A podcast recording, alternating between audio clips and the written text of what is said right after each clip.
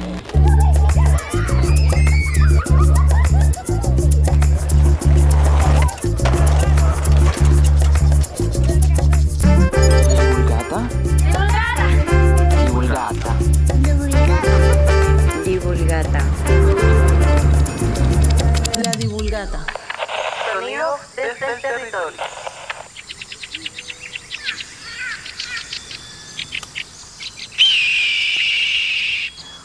Hola, hola, hola. Ya saben que saludo tres veces porque estamos en la tercera temporada de La Divulgata. No es ningún agüero ni manía obsesivo-compulsiva, aunque tal vez sí, pero no importa.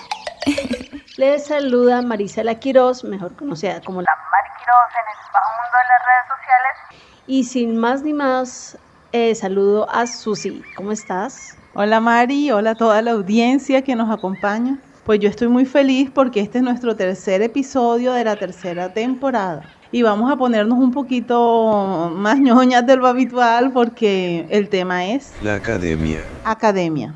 Así es, Susi, y para empezar traje el origen y definiciones de la palabra academia. Y dice,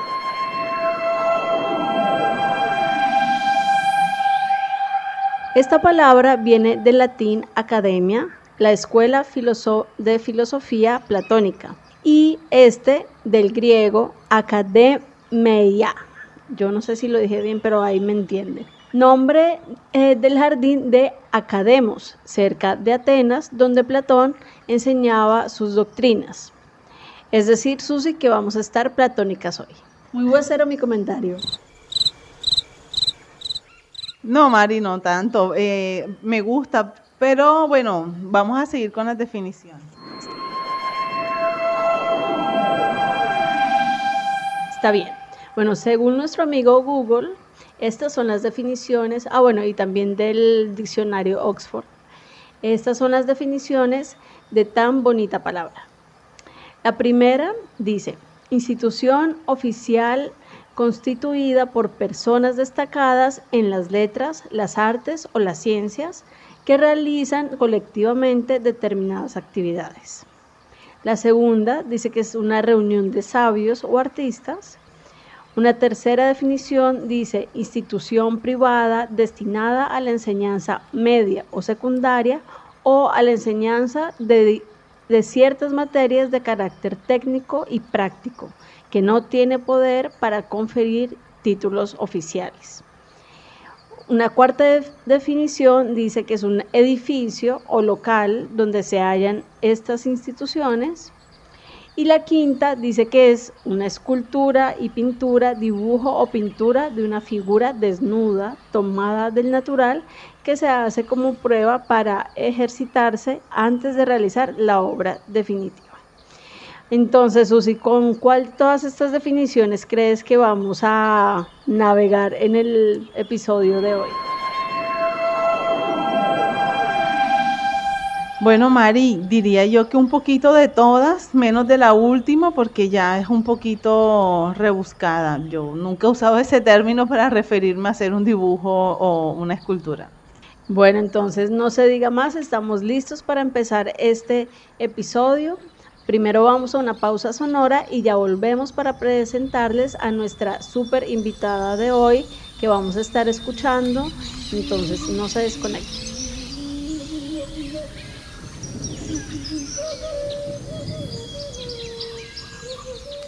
Bueno, volvemos a nuestro nuevo episodio sobre academia y en esta ocasión vamos a tener a una invitada que en ella engloba pues lo que es una persona que se ha dedicado a la academia y que además pues trabaja desde ahí y genera conocimiento desde ese lugar. Entonces, Susi, cuéntanos de quién de quién se trata nuestra invitada. Bueno, Mari, sí, como lo has dicho, esta persona está en la primera definición que diste de lo que es la academia, ¿no? Es una persona, como decía, era como una persona destacada en las artes. Exacto, entonces nuestra persona se llama, es una mujer, Se llama Isabel Cristina Ramírez. Ella es historiadora de, de arte, profesora, investigadora y curadora? Actualmente ella es profesora en el programa de artes plásticas de la Universidad del Atlántico. También se ha desempeñado como curadora en la sala de exposición del Centro de Formación de la Cooperación Española y ha hecho también curaduría en la categoría de videoarte del Festival Internacional de Cine de Cartagena de Indias. Eh, entre sus investigaciones más destacadas está una sobre la historia del arte en el Caribe colombiano, que es la del Salón de Artistas Costeños y su papel en los procesos artísticos de la Barranquilla de mediados del siglo XX. Y tiene también una que ha sido muy importante, que es la génesis de los museos del arte moderno en Cartagena y en Barranquilla. Y se ha vuelto importante porque este fue un proyecto ganador en la decimocuarta convocatoria de investigación cultural Héctor Rojas Gerazo del Observatorio del Caribe y el Ministerio de Cultura de Colombia. Uy, qué hoja de vida. Sí, como dicen popularmente, más preparada que un yogur. Entonces ya nuestra audiencia entenderá por qué tenemos a Isabel Cristina como nuestra gran única invitada para este episodio. Entonces vamos a escuchar lo que nos respondió a nuestras preguntas.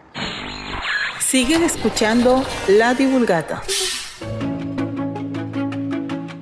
Hola, me alegra mucho saludarlos. Muchas gracias por la invitación a la divulgata. Bueno, aquí estoy con ustedes para responder a algunas preguntas que me han planteado sobre el ecosistema de las artes, sobre todo desde la perspectiva de la academia. Primero sobre cuáles son los intereses de la academia en el ecosistema de las artes, pues debo decir que la academia es una de las instituciones pues es una institución muy importante en el ecosistema de las artes, porque básicamente es aquella institución que eh, juega un rol fundamental y es el rol de la formación de nuevos pues de nuevos artistas y de nuevos no solo los artistas, sino se supone también de nuevos otros roles. Aunque en el Caribe colombiano solo tenemos una escuela de artes, pero lo ideal sería que esa escuela de artes cada vez se vaya, digamos, complejizando más para crear, por ejemplo, maestrías o doctorados en donde también se puedan formar los nuevos críticos, los historiadores del arte, los curadores, los gestores culturales, etc. Entonces, la academia juega un papel fundamental en cualquier ecosistema artístico o en, cualquier campo del arte porque sin duda tiene un papel legitimador muy importante y es el papel de la formación. Es una institución que forma, que da títulos y por tanto tiene, digamos, la capacidad de estar generando, creando nuevos artistas, aunque sabemos que obviamente un título no crea, no crea al artista, pero sí en el mundo moderno, digamos, y en el mundo contemporáneo, pues el papel de las academias en la profesionalización es un papel importante y pues juegan roles fundamentales. Realmente la academia tiene que jugar un papel muy importante en cualquier ecosistema artístico, debe ser un papel vivo, debe ser un papel en el que esté muy compenetrado y donde haya muchísimas relaciones con las distintas otras instituciones del arte, que son, por ejemplo, las galerías, los museos, incluso otras instituciones independientes como los espacios autogestionados y otros actores de ese campo o de ese ecosistema como los críticos, los historiadores, etcétera, etcétera. desde la academia hay como una capacidad muy importante de irradiar y como de vincular, de tejer redes, de crear vínculos, de ida y vuelta con ese ecosistema, porque se supone desde la academia además también pues no solo se crean procesos formativos, sino que también se genera investigación y pensamiento y en ese sentido pues la academia también se convierte en un espacio pues fundamental de activación de esos, de esos ecosistemas artísticos, aunque no es el único. Ya estoy mencionando otros, otros espacios en los que también por supuesto se investiga. El museo también es, un, es una institución del ecosistema artístico donde se investiga, también los espacios autogestionados, los mismos talleres de los artistas pues son unos espacios que por definición son espacios de una vitalidad en la investigación continua muy importante. Pero claro, la academia es un espacio colectivo, un espacio donde se produce continuamente esa ebullición de pensamiento, de cruces, de creación y de, y de formación, que es que eso le da como unas connotaciones bien particulares y bien, bien importantes, bien interesantes, que hace que pues sea un espacio vital.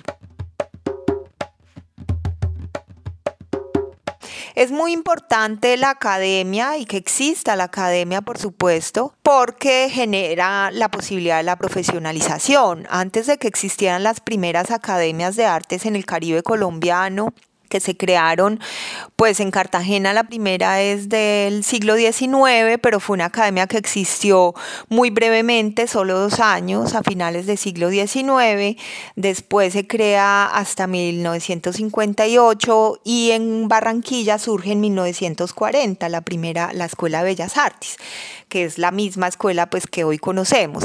Antes de que existieran estas escuelas en el Caribe colombiano, pues los, no existía realmente esa dimensión del artista que conocemos hoy en día, el artista como un actor social, profesional, ¿sí? Como en esa idea de la profesionalización, que vive del arte, que se dedica exclusivamente al arte y que consolida una carrera y que concibe una carrera de alguien que se dedica exclusivamente a las artes.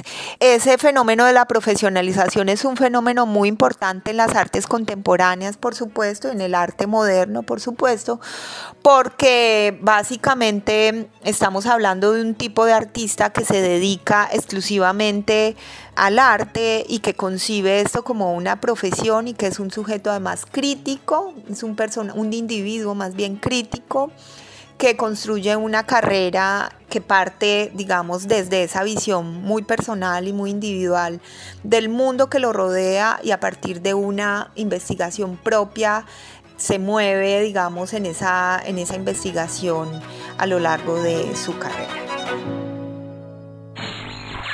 Estás escuchando La Divulgata.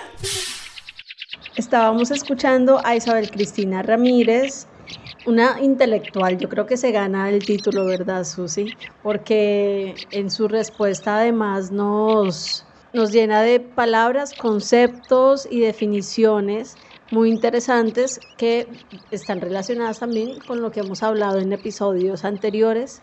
Por ejemplo, a mí me gustó mucho la definición que ella da hacia el final de artistas como un individuo que es crítico también de la sociedad que mm, creo que eso es lo que ellos también eh, hacen a través de su arte, ponernos a reflexionar.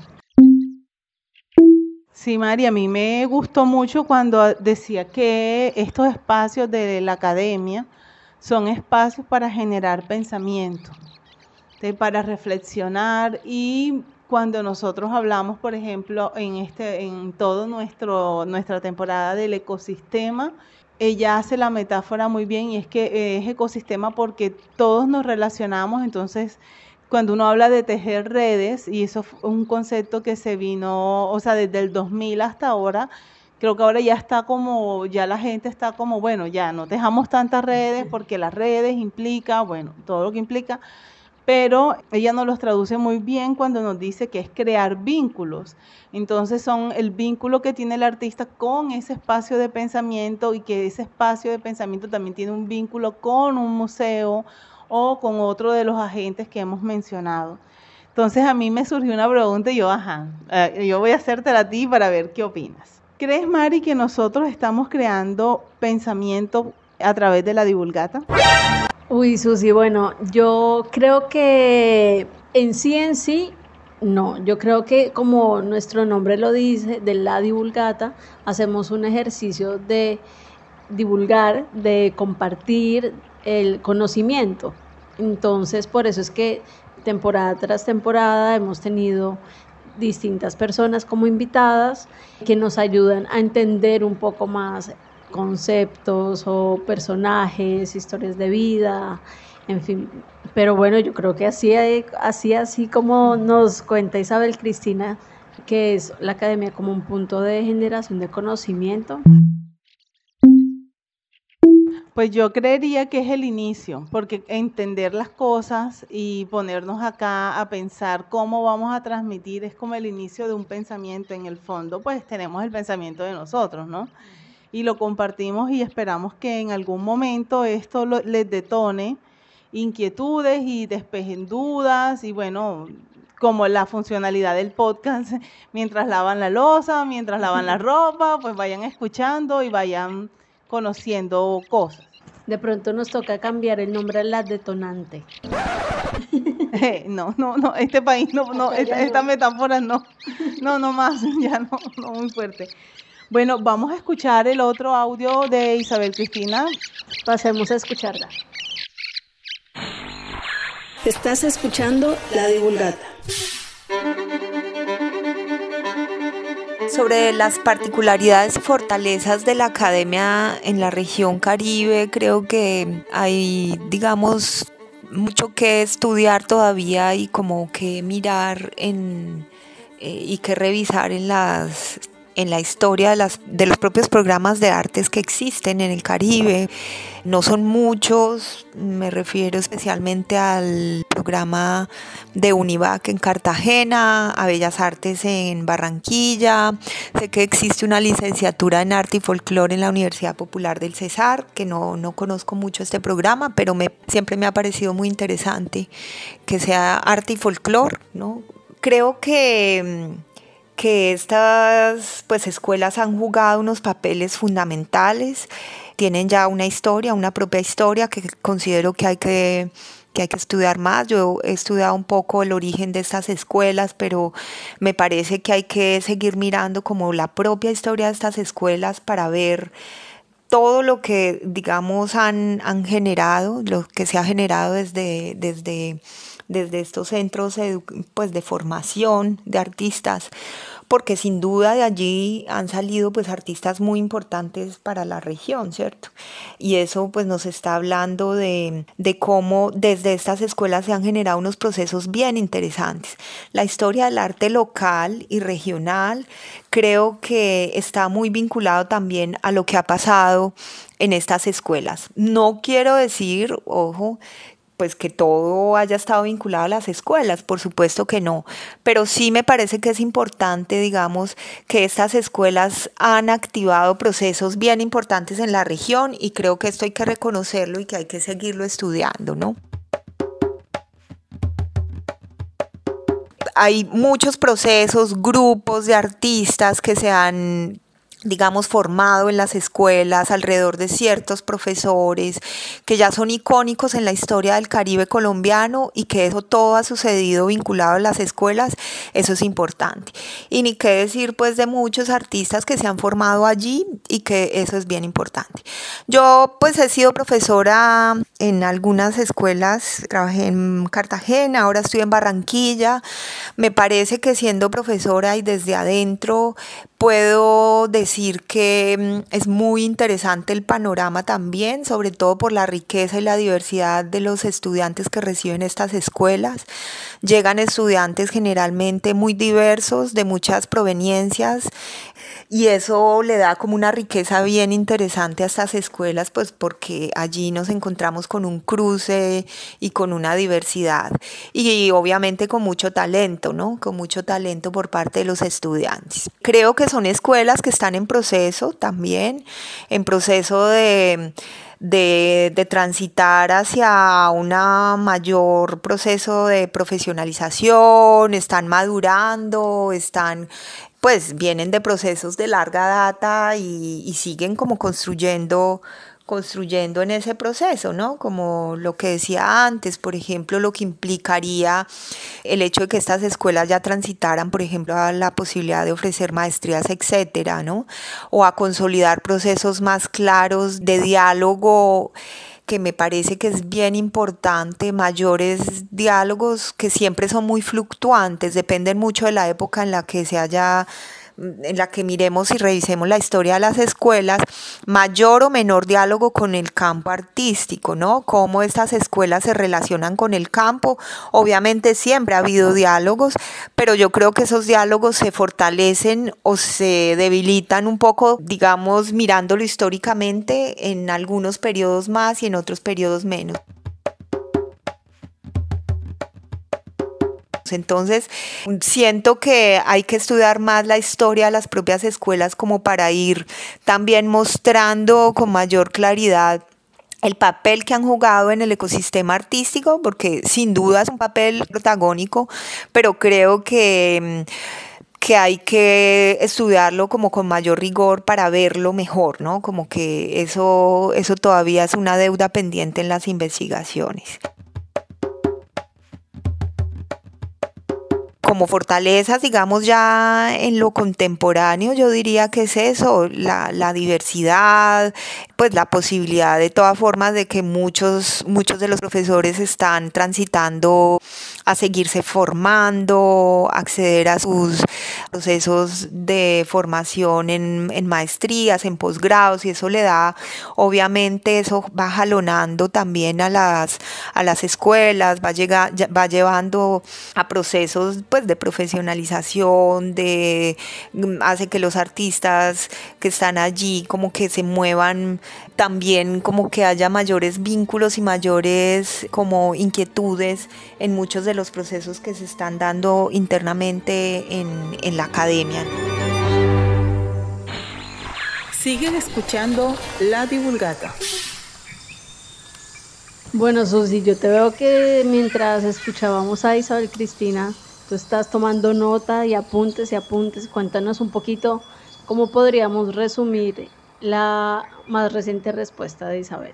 Bueno, Mari, me llamó como la atención de todo lo que Isabel nos cuenta un poco. Es como nos enumeró las tres academias más destacadas del Caribe, que es la UNIVAC, que son academias en, en Bolívar, en Cartagena, Bellas Artes en Barranquilla y la de eh, licenciatura en arte y folclore de Valledupar.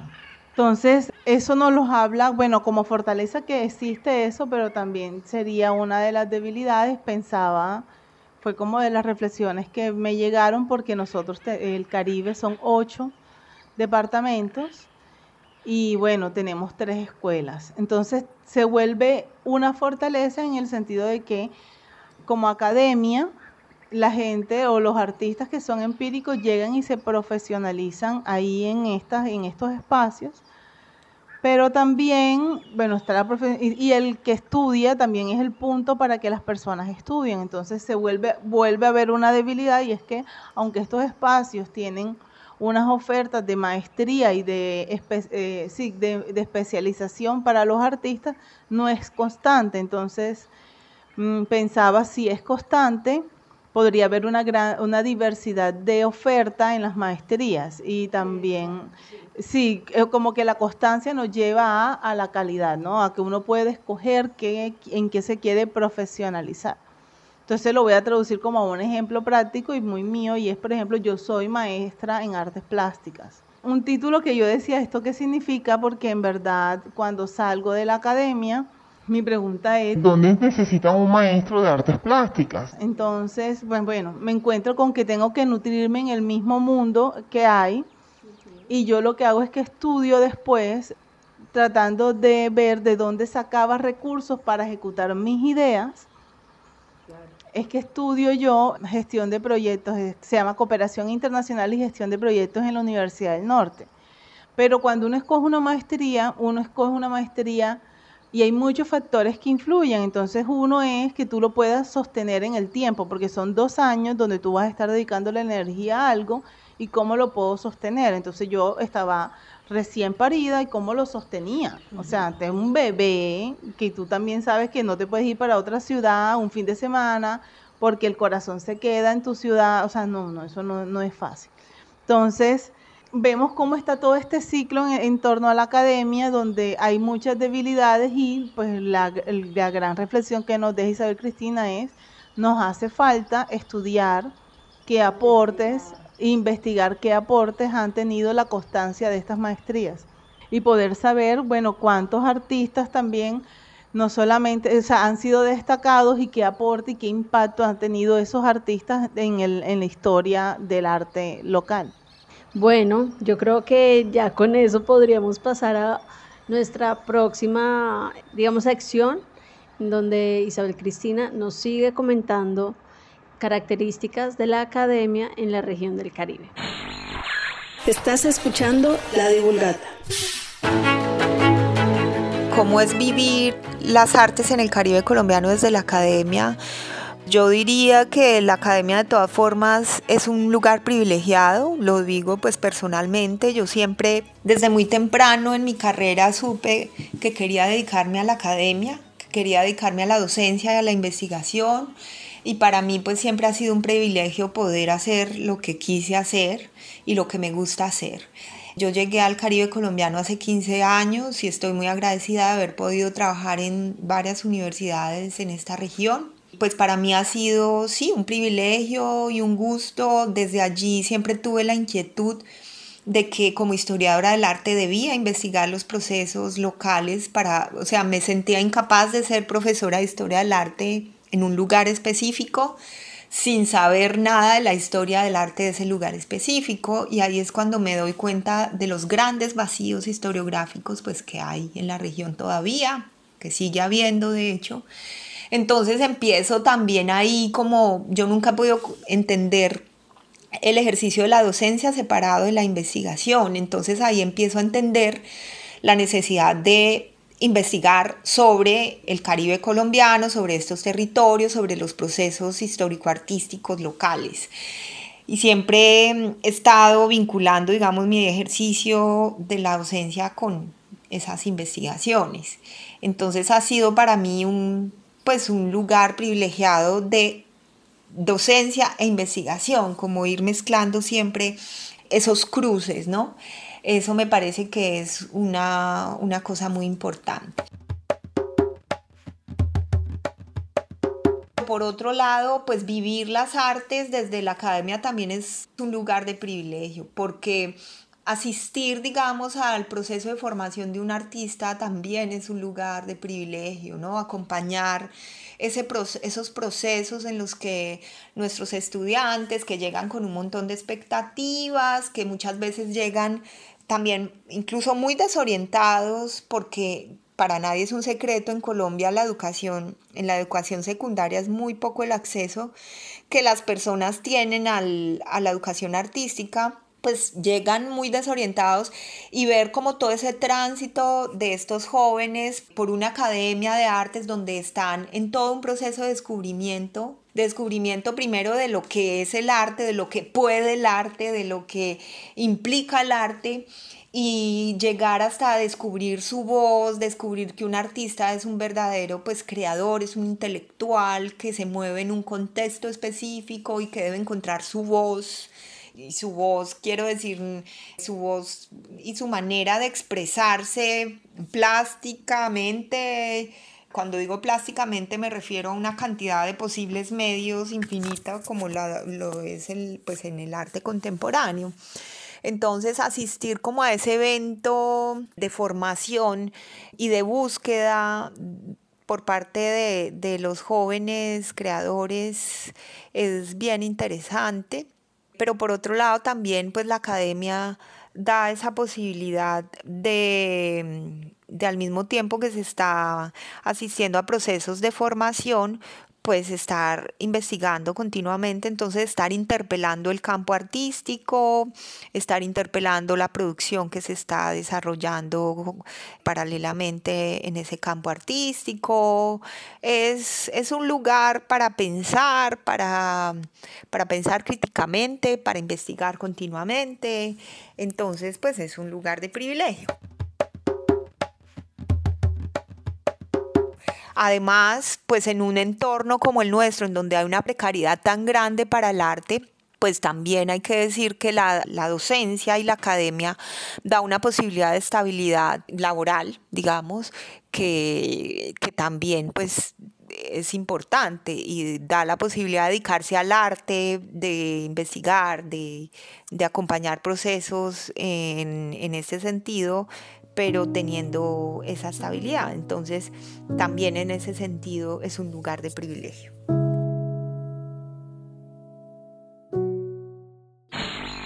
Siguen escuchando La Divulgata.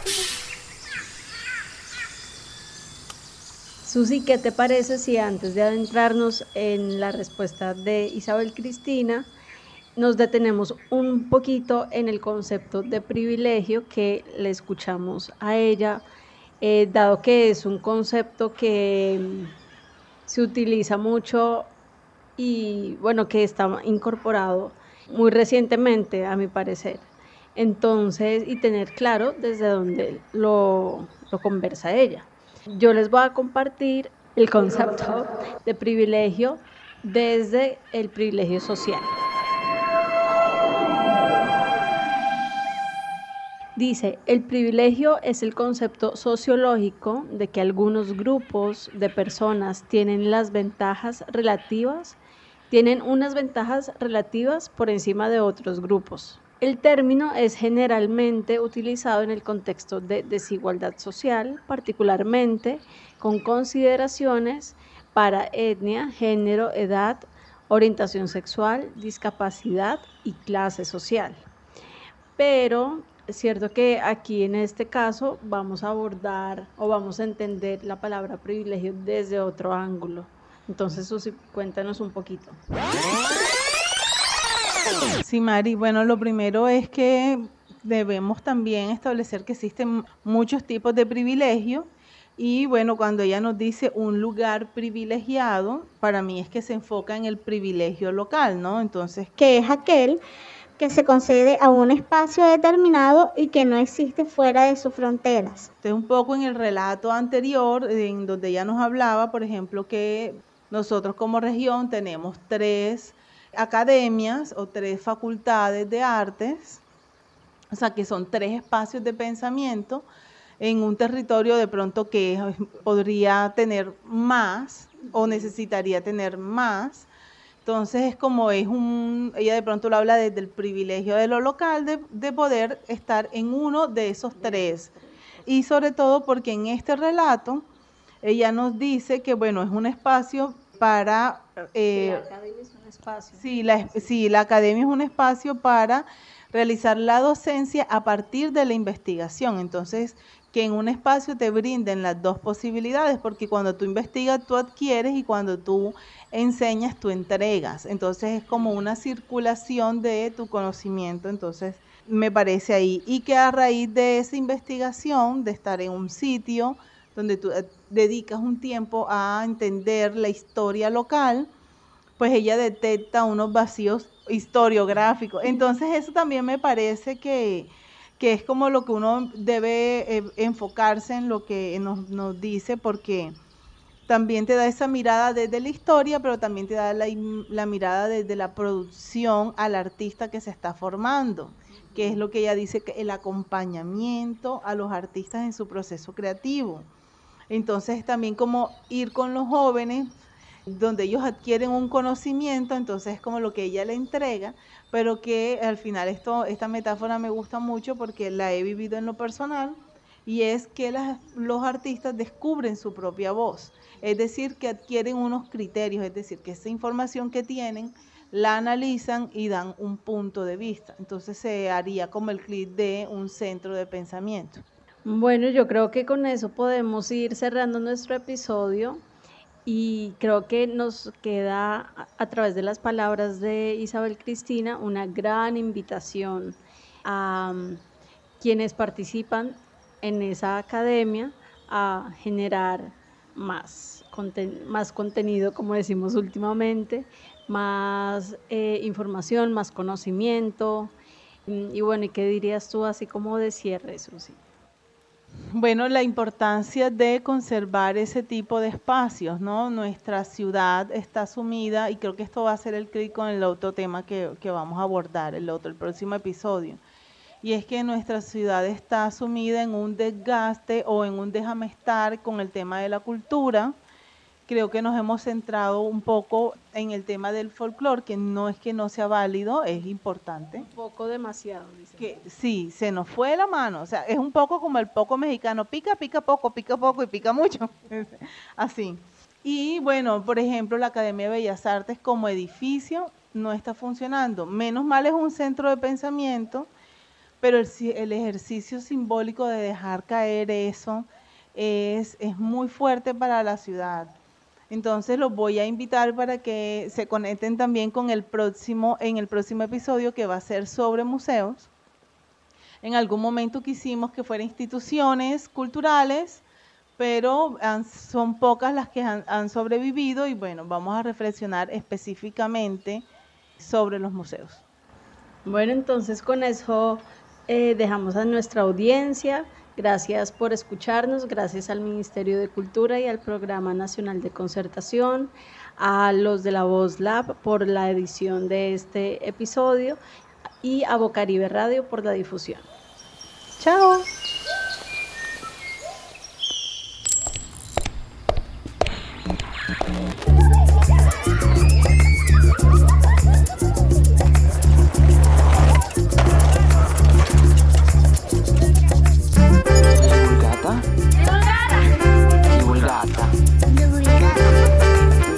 Divulgata.